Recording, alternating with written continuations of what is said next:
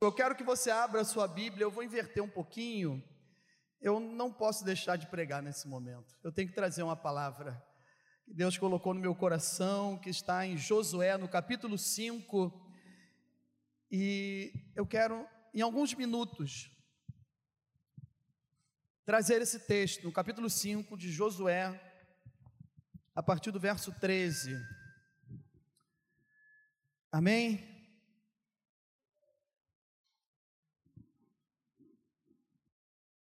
Assim diz a palavra de Deus, 5:13. Estando Josué ao pé de Jericó, levantou os olhos e olhou, e eis que se achava em pé diante dele um homem que trazia na mão uma espada nua. Chegou-se Josué a ele e disse-lhe: És tu dos nossos ou dos nossos adversários? Respondeu ele: Não ou seja, ele respondeu: Não, eu não sou um de vocês e nem dos adversários. Eu sou o príncipe do exército do Senhor e acabo de chegar. Então Josué se prostrou com o rosto em terra e o adorou e lhe disse: Que me diz, meu Senhor, a seu servo? Senhor Jesus, fale conosco através da tua palavra, que o teu Espírito Santo nos ajude a discernir, a entender esse texto e que nós possamos sair daqui diferentes, da maneira que entramos na tua casa. Que o teu Espírito Santo, ele venha falar aos nossos corações e que possamos aplicar essa palavra para o nosso crescimento. Nós oramos em nome do Senhor Jesus. Amém. Tome o seu lugar, por favor. Esse texto Deus colocou no meu coração e já tem uns dias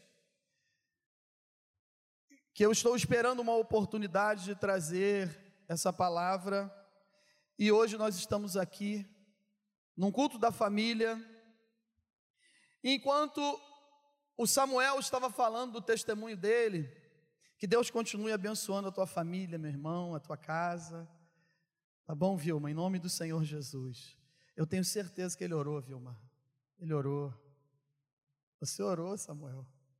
E Deus te deu uma esposa bonita, filhas bonitas, mas tu é bonito, Samuel, tem um coração bonito. Mas eu tenho certeza que você orou, Samuel. Brincadeira. Samuel mora no meu coração, assim como a sua família também. Mas enquanto ele estava falando da provisão de Deus, do meio como Deus, a forma como Deus providenciou, e o ajudou, né, ajudou a sua família num momento tão delicado, tão difícil. Eu fiquei pensando através desse texto que eu tinha, que eu tenho para trazer para vocês nessa noite, que antes de uma muralha se levantar, antes de uma muralha aparecer na nossa frente, existe um Deus que tem a solução, e Ele está conosco nas maiores dificuldades, antes que ela apareça na minha vida e na sua vida, Deus já tem o meio certo, Deus já tem a situação certa, Ele já sabe como vai agir, Ele sabe como vai fazer. E é interessante que o livro de, Josué, ele começa falando que Deus o anima para que ele seja forte, corajoso. No capítulo 1 é uma transição é um tempo de alguém que está à frente de um povo durante muitos anos e agora Moisés não existe mais, não está mais junto do povo, mas Samuel estava sempre ali na porta da tenda, sempre na porta da bênção, e Deus conhece o coração de cada um de nós e, e, e levantou Josué. Eu não posso confundir aqui ficar falando Samuel, porque eu já falei Samuel, né? Daqui a pouco eu vou falar Samuel, mas Samuel, eu te amo, tá? Mas eu tenho que pregar sobre Josué. Se eu errar, irmãos, vocês esqueçam, igual quando a gente fala nessa noite e está de manhã, quando fala de manhã. Mas vamos lá. E no capítulo 2, os espias são enviados até Jericó. E quando eles chegam lá, nós conhecemos a história que Raabe hospeda esses homens. E eles voltam.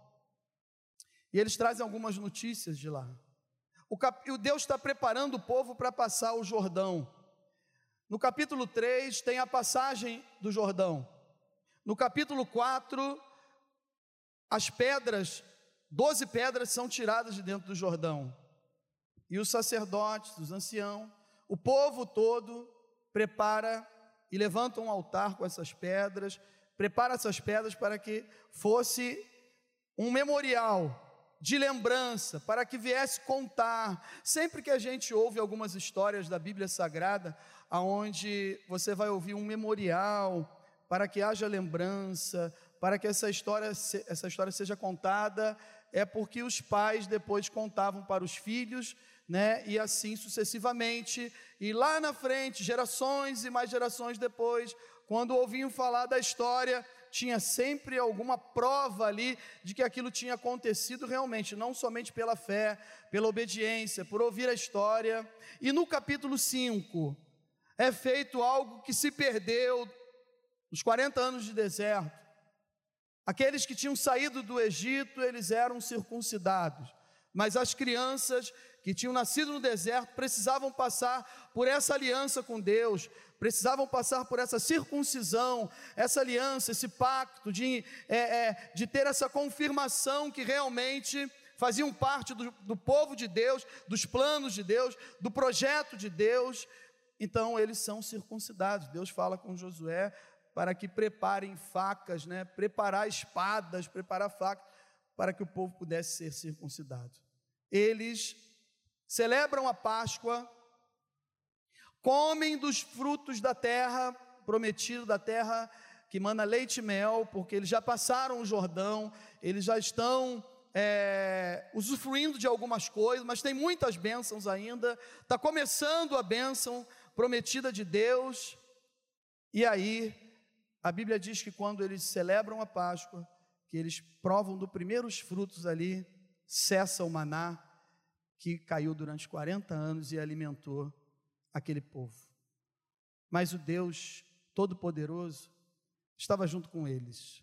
É interessante que em Êxodo capítulo 3, o anjo do Senhor se manifesta a Moisés falando: Eu sou o que sou. O eu sou. E se apresenta assim. Ele pergunta quem ele é. É uma manifestação do poder de Deus. São aparições de Deus no Antigo Testamento. E aqui tem outras versões que fala eu venho agora. Quem você é? Ele não responde, mas ele fala eu venho agora. Isso significa e nós entendemos que ele já tinha vindo uma vez de uma forma de uma manifestação, vocês estão entendendo aqui comigo, amém? Uma aparição, e agora estava aparecendo de novo para um outro homem de Deus, porque nós entendemos que são aparições de Jesus no Antigo Testamento. Nós interpretamos assim na nossa igreja, na nossa visão teológica, entendemos dessa maneira, que são aparições de Jesus, porque anjo não recebe adoração, e quando ele pergunta quem ele é, ele fala: Eu sou o príncipe do exército do Senhor, e eu cheguei agora. Ele logo se prostra e começa a adorar. E aí, quando Samuel começou a falar sobre esse testemunho, eu pensei logo nessas muralhas, que as muralhas elas se levantam para nos atrapalhar, para dizer que as promessas de Deus não vão acontecer, que o tempo de Deus ainda vai demorar muito, mas Deus está aqui nessa noite para falar ao meu e ao seu coração que Ele está no controle da nossa vida, e se Ele te prometeu, meu irmão, vai acontecer em nome do Senhor Jesus. Deus tem a solução. Como eu posso conquistar algumas coisas que Deus já me prometeu, mas às vezes eu não consigo receber ainda, eu não consigo perceber ainda que Deus já me deu, ou que está tão próximo de receber, que faltam detalhes para receber essa vitória. E algumas muralhas, que muralhas são essa, pastor? Existem muralhas que, que aparecem na nossa frente, que nós precisamos transpor passar à frente, ir além, ou seja, é, deixar para trás algumas coisas, a muralha da falta de fé, a muralha do desânimo, a, a, muralha da falta de alegria, das coisas que estavam dando certo até um ponto, e de repente, por que isso agora? Por que, que aconteceu isso agora? Senhor, tudo estava indo tão bem, as tuas promessas estão se cumprindo, eu já estou na terra prometida, indo para o contexto desse texto aqui, e aí de repente, uma muralha na minha frente. Essa muralha ela tem 10 metros de altura por aproximadamente 4 de largura. A casa da família de Raabe era em cima da muralha. Então é algo gigante, algo que aos olhos humanos nós não conseguimos enxergar uma saída ou ver uma uma luz no fim do túnel que possa me dizer não, agora eu vou conseguir. Não. Às vezes é assim conosco também. Algumas coisas acontecem no meio do caminho que tentam barrar tirar a nossa fé, atrapalhar a nossa caminhada, a falta de, de entendimento em algumas situações que não tem verdadeiramente como entender. Por isso o nome já diz falta de entendimento. Eu não consigo entender algumas situações na minha vida. Tem coisas que eu peço a Deus, Senhor, me mostra, fala comigo, me ajuda. Tem algumas coisas que eu continuo adorando, como Samuel e Vilma falaram, a gente continua clamando, buscando, sendo firme e constante na obra de Deus. Então, meus irmãos, tem coisas que é melhor a gente não entender, é melhor a gente crer. Tem coisas que é melhor a gente crer, crer que existe um Deus que tem a solução, que Ele está no controle. E outra coisa, é melhor crer e esperar o agir de Deus do que tentar entender algumas situações e algumas circunstâncias que só Deus está no controle, que não tem jeito. Humanamente falando, a gente olha para um lado, olha para o outro, e às vezes nós não conseguimos realmente entender algumas coisas, alguns acontecimentos.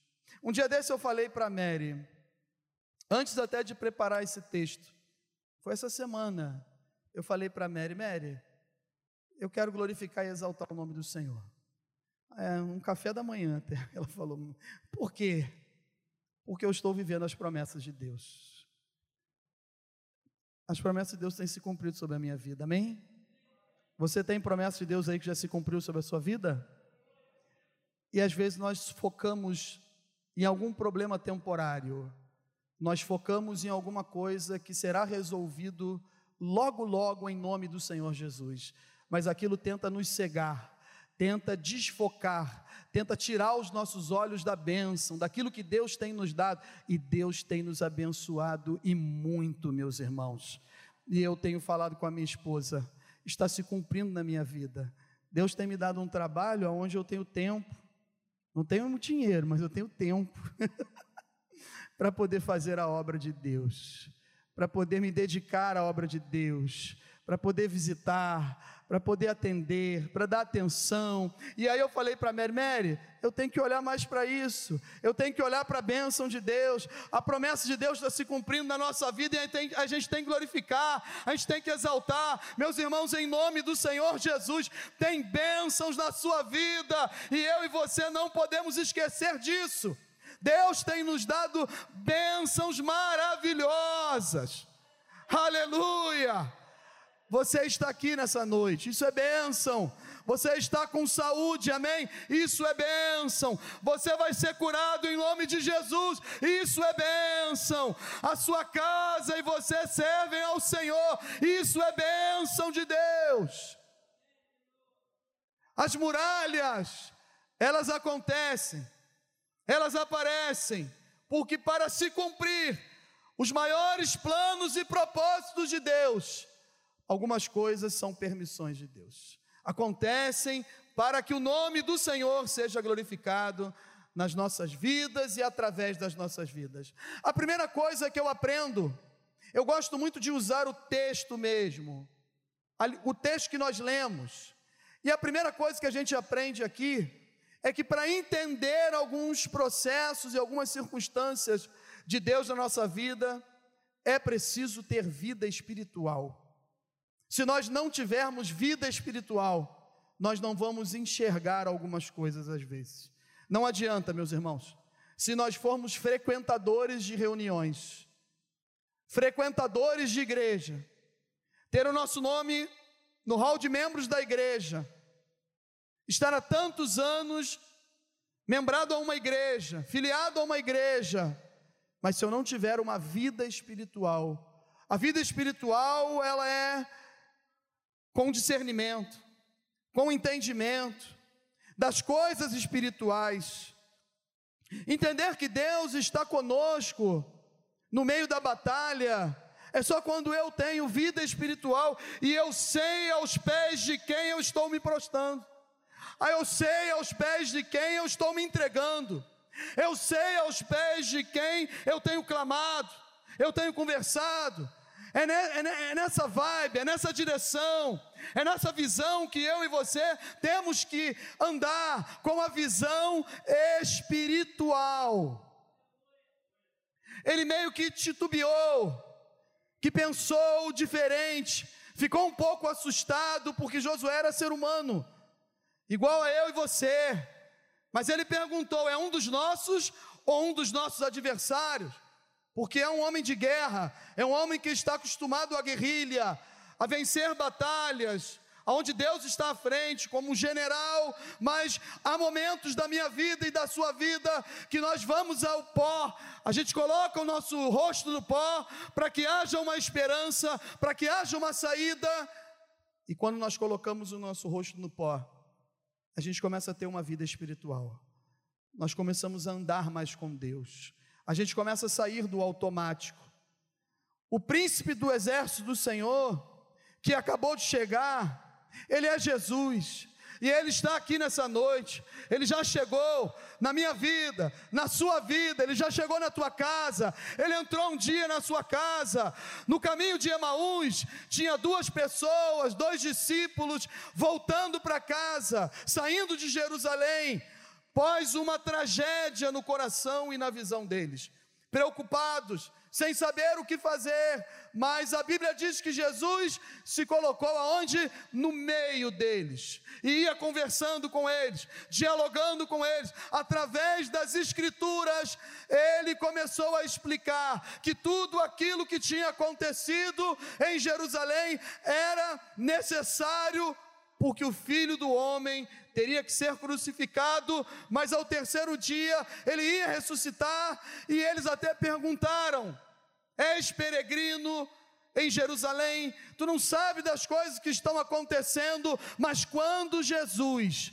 vai andando junto conosco e nós vamos andando junto com Jesus, por mais que não haja entendimento momentâneo, ele vai continuar a caminhada conosco. E quando nós entrarmos na nossa casa, quando a gente fecha a porta do nosso quarto, quando nós ficamos falando com Ele em silêncio, Ele ouve o nosso clamor, Ele ouve a nossa voz.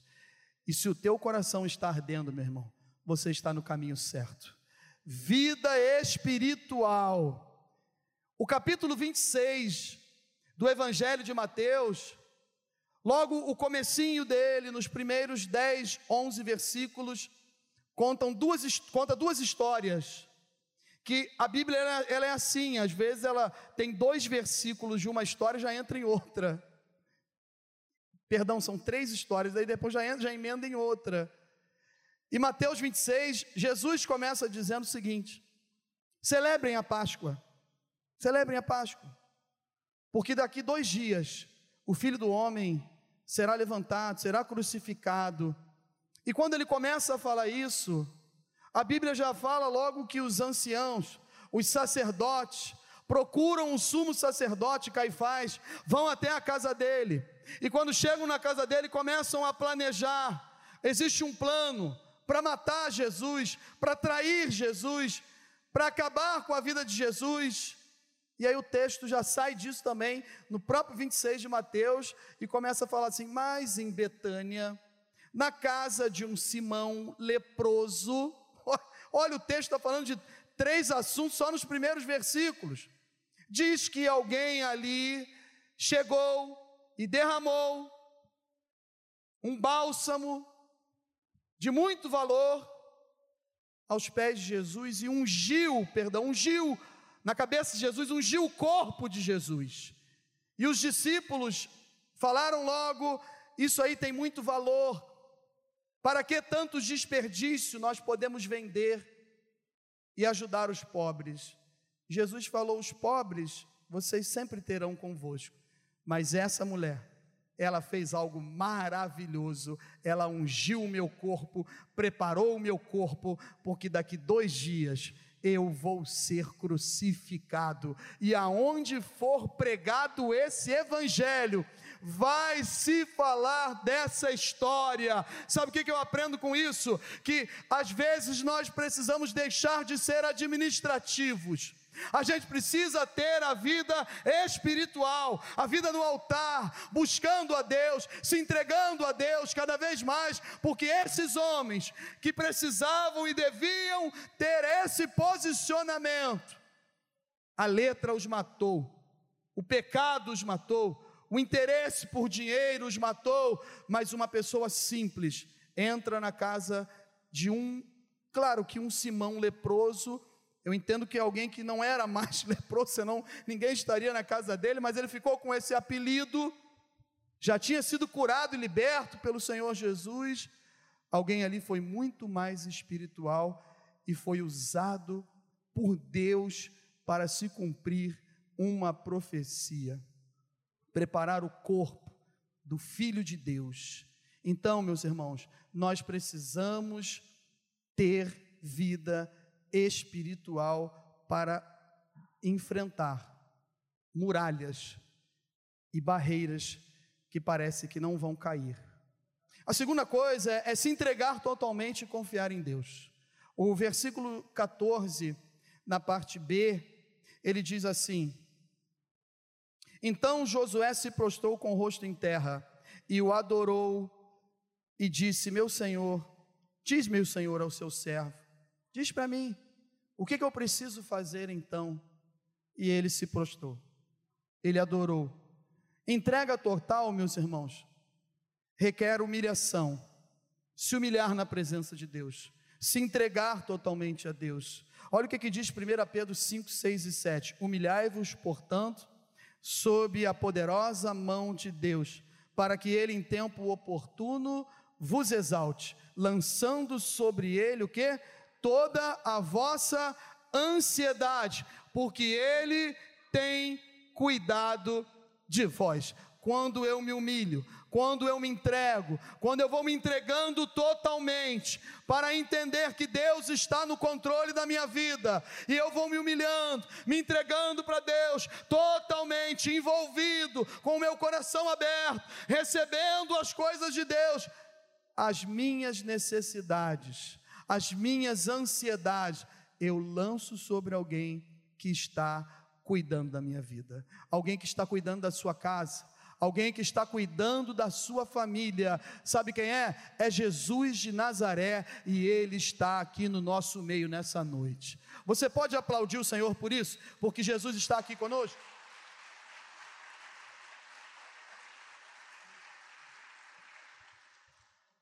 Submeter à vontade soberana de Deus é com adoração sincera, é com entrega, é sabendo em, a quem nós estamos adorando.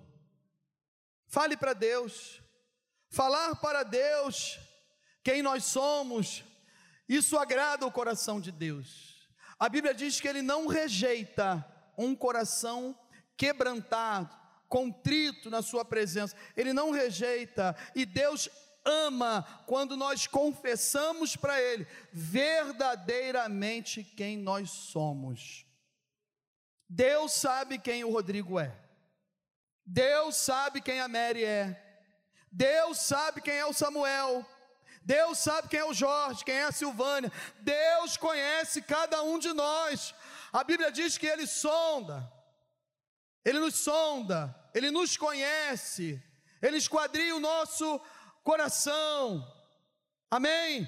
Ele sabe o que está se passando aqui dentro do meu ventre, do meu interior, do seu interior, mas quando eu coloco para Ele, verdadeiramente, quando eu me entrego totalmente a Ele, e eu confesso quem eu sou, meus irmãos, eu começo a entender que Deus está agindo em nosso favor.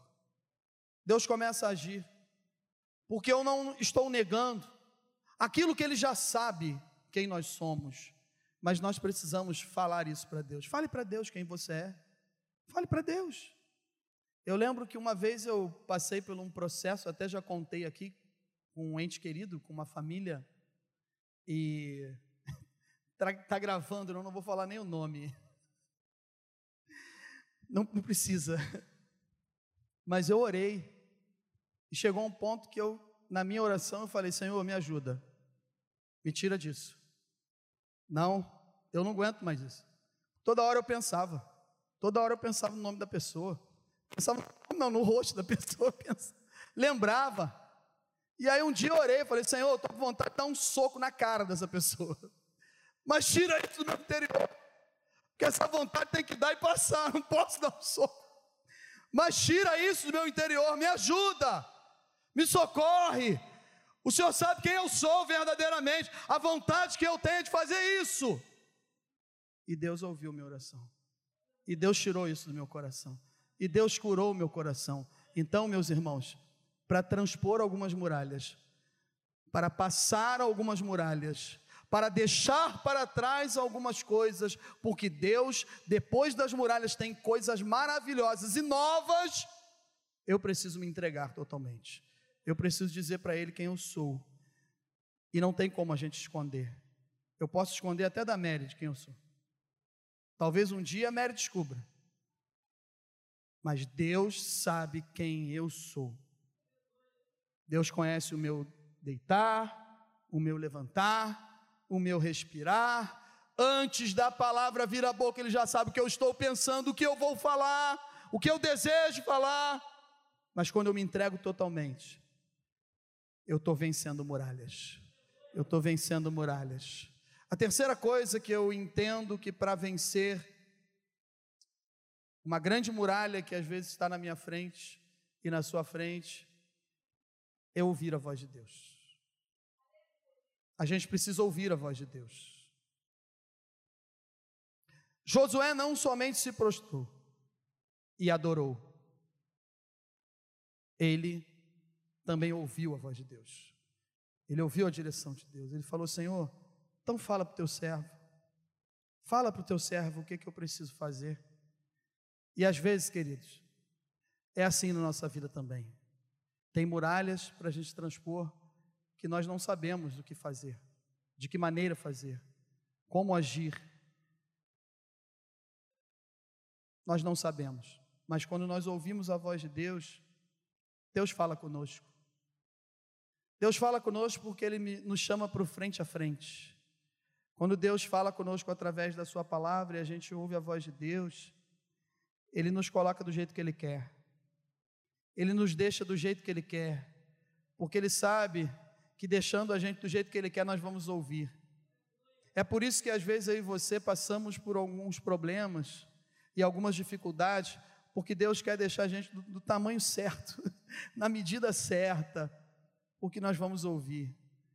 Quando a gente fica frente a frente com o príncipe dos exércitos do Senhor, ele requer de nós, na verdade, mais santificação.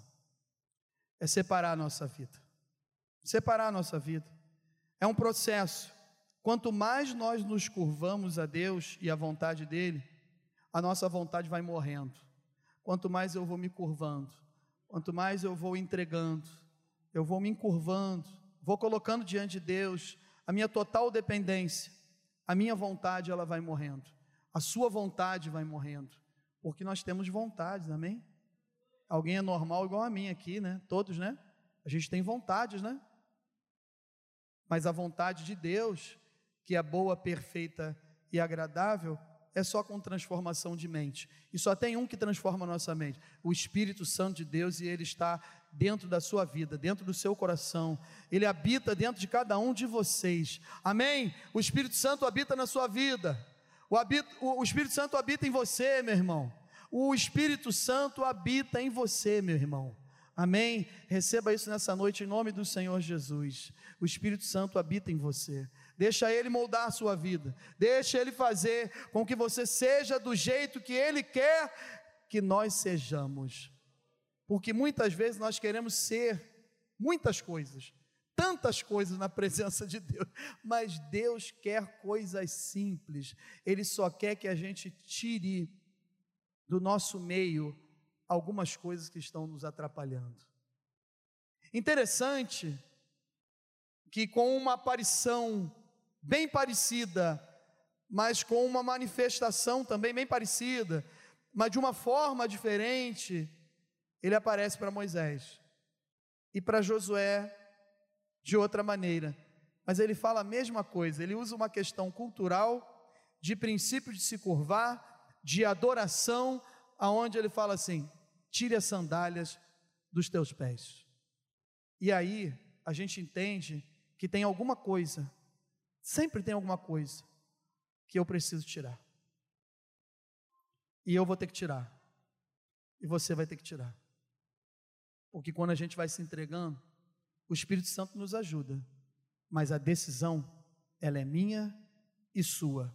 Tem coisas que eu e você temos que tirar das nossas vidas para ouvir mais a voz de Deus, porque ouvindo a voz de Deus, nós vamos transpor algumas barreiras que a gente não conseguiu passar ainda. Tem barreira que, tem barreiras que ainda estão na nossa frente, porque a gente não está ouvindo a voz de Deus do jeito que Deus quer que a gente ouça a sua voz.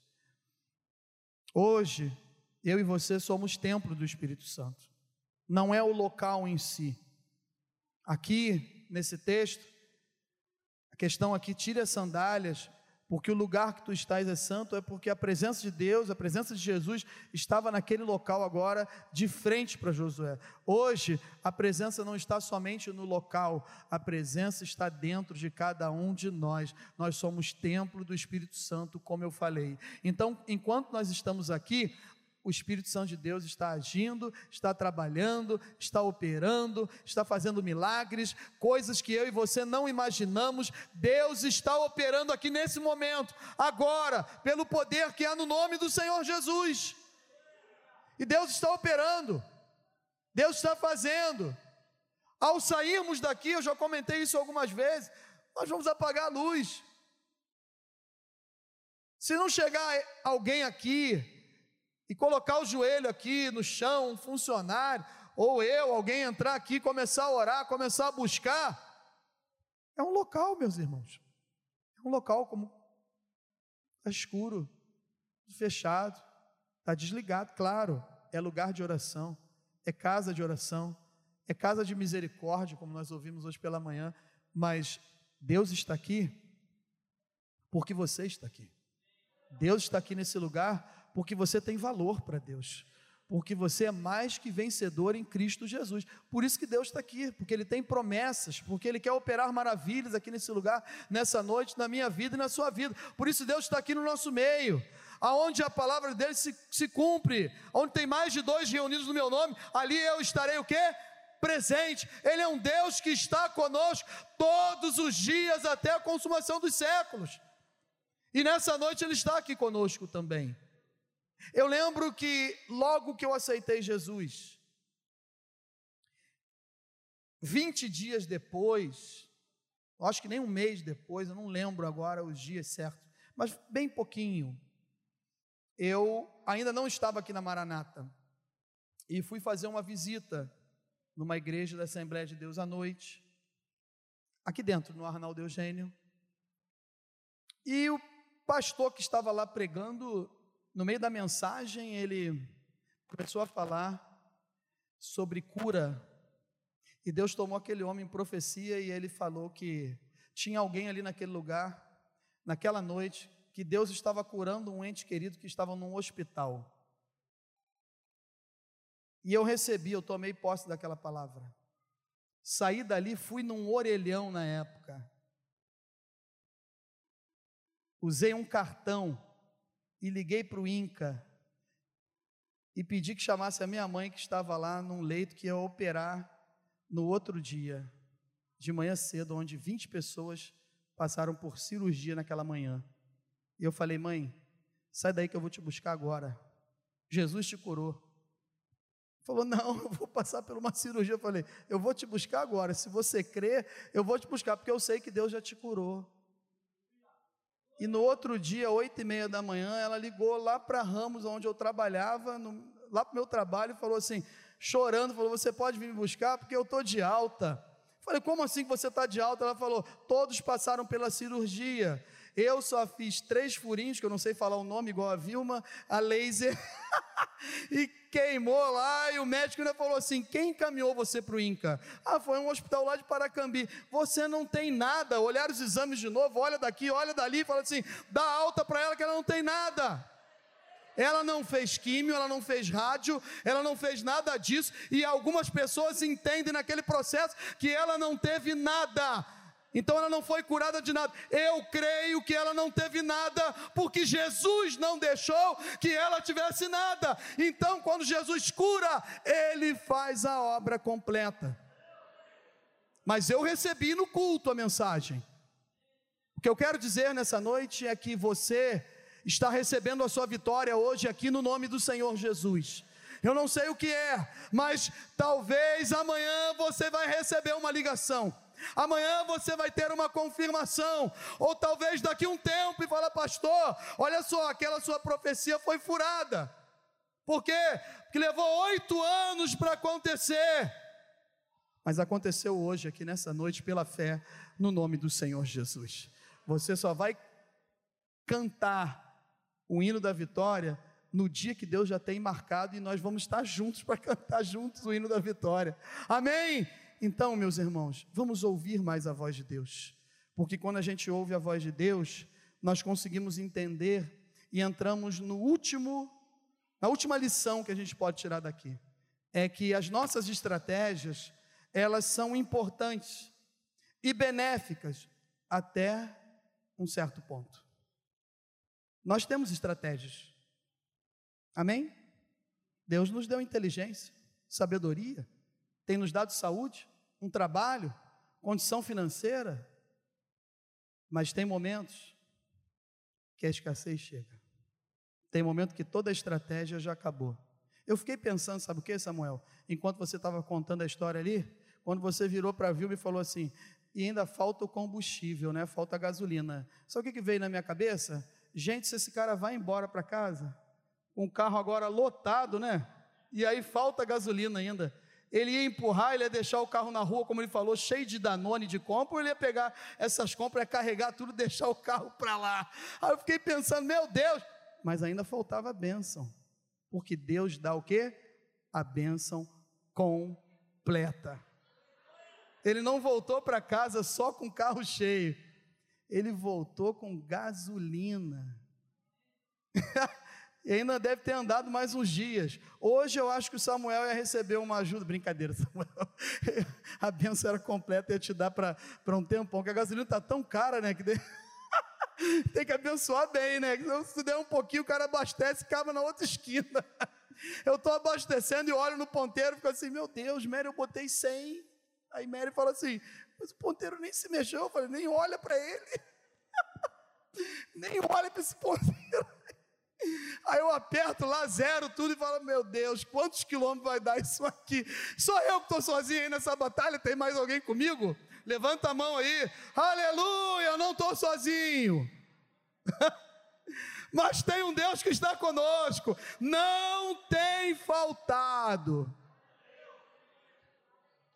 Não dá para ir a São Paulo, não dá nem para ir a Penedo, mas para estar aqui no culto, nós chegamos aqui, amém? A gente está aqui porque tem dado. Se não tem o dinheiro do Uber, tem uma carona. Deus tem abençoado. Aleluia! Mas a estratégia vai até um ponto. E depois é tudo com Deus. E a gente finaliza essa mensagem falando isso. Eu tenho estratégias. Você também tem. Mas ela vai até um ponto. Dali para frente, é tudo com Deus. Precisamos obedecer à voz do Espírito Santo. Mas se não colocarmos em prática, isso de nada vai adiantar. Mateus capítulo 7, a partir do verso 24, fala de duas casas. Uma que foi construída onde? Na rocha e a outra na areia. A rocha é Jesus e a areia é construir na sabedoria, no intelectual, na força, do seu jeito, do meu jeito, da nossa maneira, só que os acontecimentos são os mesmos: chuva, rios, vento, problemas, dificuldades, mortes, doenças, isso aí tudo chega. Mas quando bate numa casa que está na rocha, ela pode bater com ímpeto, mas a casa vai estar na rocha que é Cristo Jesus. Vai ser diferente. Assim jamais nós vamos entrar em confusão emocional, espiritual, conjugal, familiar. Não vai ter confusão, vai ter dificuldade, mas confusão não vai ter, porque aqueles que creem em mim jamais serão o quê? Confundidos, jamais vão entrar em confusão. Povo de Deus não pode entrar em confusão. Povo de Deus entra na bênção. Confusão é lá para fora, é bem longe da gente. Quando eu ouço a voz do Espírito Santo, a estratégia de Deus começa a funcionar. A estratégia agora é toda de Deus. Deixa Jesus trabalhar, meu irmão. Deixa Jesus trabalhar. Deixa Jesus trabalhar no seu filho, mãe. Deixa Jesus trabalhar no teu marido. Deixa Jesus trabalhar na tua esposa. Deixa Jesus trabalhar. A estratégia agora é com Ele. Quando eu tenho uma vida espiritual, quando eu me entrego, quando eu ouço a voz de Deus e eu entendo que até um ponto é comigo, depois não é mais comigo, não é mais com a gente, agora é com Deus e Deus está agindo, e Deus está fazendo. Só que às vezes ele faz de umas maneiras que nós não, de uma maneira que nós não conseguimos entender. Porque é diferente. A Bíblia diz que a pregação da cruz para o mundo ela é loucura, mas para nós que cremos é o que? Poder de Deus, é salvação, é manifestação do poder de Deus. Estou até aumentando aqui já o versículo, mas não é isso. para uns é loucura, para nós não é loucura, para nós, nós é transformação de vida. Agora tem estratégias de Deus que para mim parecem loucuras, mas eu creio que vai dar certo, porque ela é de Deus. Quando Deus vê uma muralha na frente dele, ele não fica com medo, não, ele só fala como que tem que fazer para destruir essa muralha. Faz assim, Josué, faz dessa maneira, vai por essa estratégia aqui e deixa comigo Deixa comigo que eu sei como eu vou fazer. Eu sei o que eu estou fazendo. Deixa na minha mão. Deixa na minha mão. Deixa na minha mão. Aleluia! Deixe na mão de Deus, meus irmãos. Entregue para Deus. E aí, ele entregou. Ele entregou para Deus e falou: Senhor, então como é que vai ser? vai ser assim. Vocês vão rodar a cidade durante seis dias, uma vez por dia. Uma vez por dia. Eu fico pensando, eu sempre fico pensando. Eu sou um, um a Mary fala, tu é um Rodrigo pensador. Mas eu fico pensando em algumas coisas da Bíblia. Por quê? Porque nós somos seres humanos, né? Eu falo assim, caramba, será que a gente ia fazer o que naquele lugar, hein? Será que ia ter gente falando assim, ó, pelo amor de Deus, cara, nós vamos rodar a cidade. E a gente faz o quê? Levanta cedo, vai lá, roda a cidade, volta para casa. Tá de brincadeira, isso no primeiro dia, né? E no segundo dia de novo. Será que tinha gente que ia murmurando, reclamando? Ou passava lá e acordava o outro cedo e falava: Vicente, vamos embora, tem que fazer o quê? Tem que rodar a muralha. Vamos de novo. Aí o Vicente, crente, acorda cedo, quatro e meia da manhã, lá em Sepitiba, fala, pastor, vamos embora, eu estou aqui. Agora eu não posso chamar o nome de alguém e falar que dorme até 10 horas da manhã e falar, não, não vamos, né? Senão dá briga. Mas alguém ia falar assim, pô, de novo, cara, tá de brincadeira, vamos, mas tudo bem, vamos nessa. Vamos lá, se Deus falou, a gente vai, né? É assim na nossa vida espiritual também. Tem hora que dá um desânimo, né? A gente pensa, mas de novo. Eu vou quinta-feira de novo. Para quê se eu já vou domingo? Eu já fui domingo de manhã. Para que que eu vou voltar domingo à noite? Eu não preciso. Não, não é desse jeito. Meus irmãos, firmes e constantes. Vai rodando aí, vai andando, vai ouvindo a voz de Deus, vai usando a estratégia de Deus. Se Deus tem falado, vem na quinta-feira orar pelo teu filho, vem aqui, faz um pacto de oração pelo teu filho. Se Deus tem falado, faz um pacto pelo teu casamento, faça um pacto pelo teu casamento. Eu orei 18 anos pela conversão dos meus pais e eles se batizaram em nome do Senhor Jesus. E eu nunca desisti. Eu acho que nesses 18 anos eu faltei seis quinta-feiras. A Mary fala assim: acho que nem seis tu deve ter faltado. que até doente tu quer estar na igreja. Eu tenho que estar lá, Mary, vamos embora, vamos, vamos para a igreja. Meus irmãos, a gente tem que andar, a gente tem que caminhar com Jesus. Se Jesus falou, dá mais uma volta, a gente dá mais uma volta. E no último dia, no último dia são sete vezes ainda. Não é isso? Estou certo ou estou errado? E aí, Augusto? Está certo? E aí, meus irmãos? Mas o que, que vai acontecer? Ó, sete sacerdotes vão levar sete chifres de carneiros. A arca vai na frente. E esses sacerdotes, eles vão tocar, todos os dias vão tocar. Vai tocar. Aí eu fico pensando, né, mais uma vez, aonde tem estratégia de Deus, tem louvor, tem adoração, tem obediência, tem presença de Deus, tem instrumento de Deus e tem pessoas separadas por Deus para fazer algumas coisas que Deus chamou para fazer. Amém? E aí, o que, que acontece? Tá, mas e o povo faz o quê? Não, os que são de guerra você separa e faz ir todo mundo junto. Tá, mas o povo, o povão, o que, que é a igreja? O que, que a gente vai fazer? Só grita. Só grita. Meu Deus, mas só chega lá e grita. Mas vai cair aquelas muralhas ali? É como se nós tivéssemos hoje que derrubar esse templo aqui que foi construído bonito, né? Uma estrutura, uma arquitetura, uma engenharia, e a gente fala assim, ó, se louvar, adorar e gritar igual maluco, vai cair isso aqui. Só que a gente vai estar lá de fora para não cair dentro. Será que todos nós que estamos aqui, se eu falasse isso, vocês ficariam comigo? Ou ia gritar sozinho? Vai ficar comigo, Mary, para a gente gritar? Pelo menos você. Nem a Mary acha que ia ficar comigo. Quando nós somos direcionados pelo Espírito Santo de Deus e ouvimos a voz de Deus, a gente faz coisas que nem nós mesmo pensamos, pensávamos que iríamos fazer.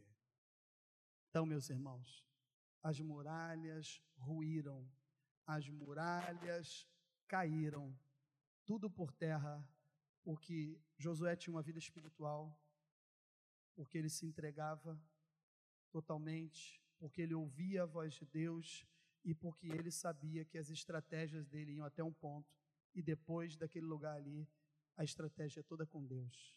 Entenda, sabe o que aqui nessa noite eu quero concluir essa mensagem dizendo que às vezes as coisas de Deus parecem loucura para o nosso entendimento, mas Deus não é uma forma, Deus tem formas de agir e sabe fazer o melhor para cada um de nós.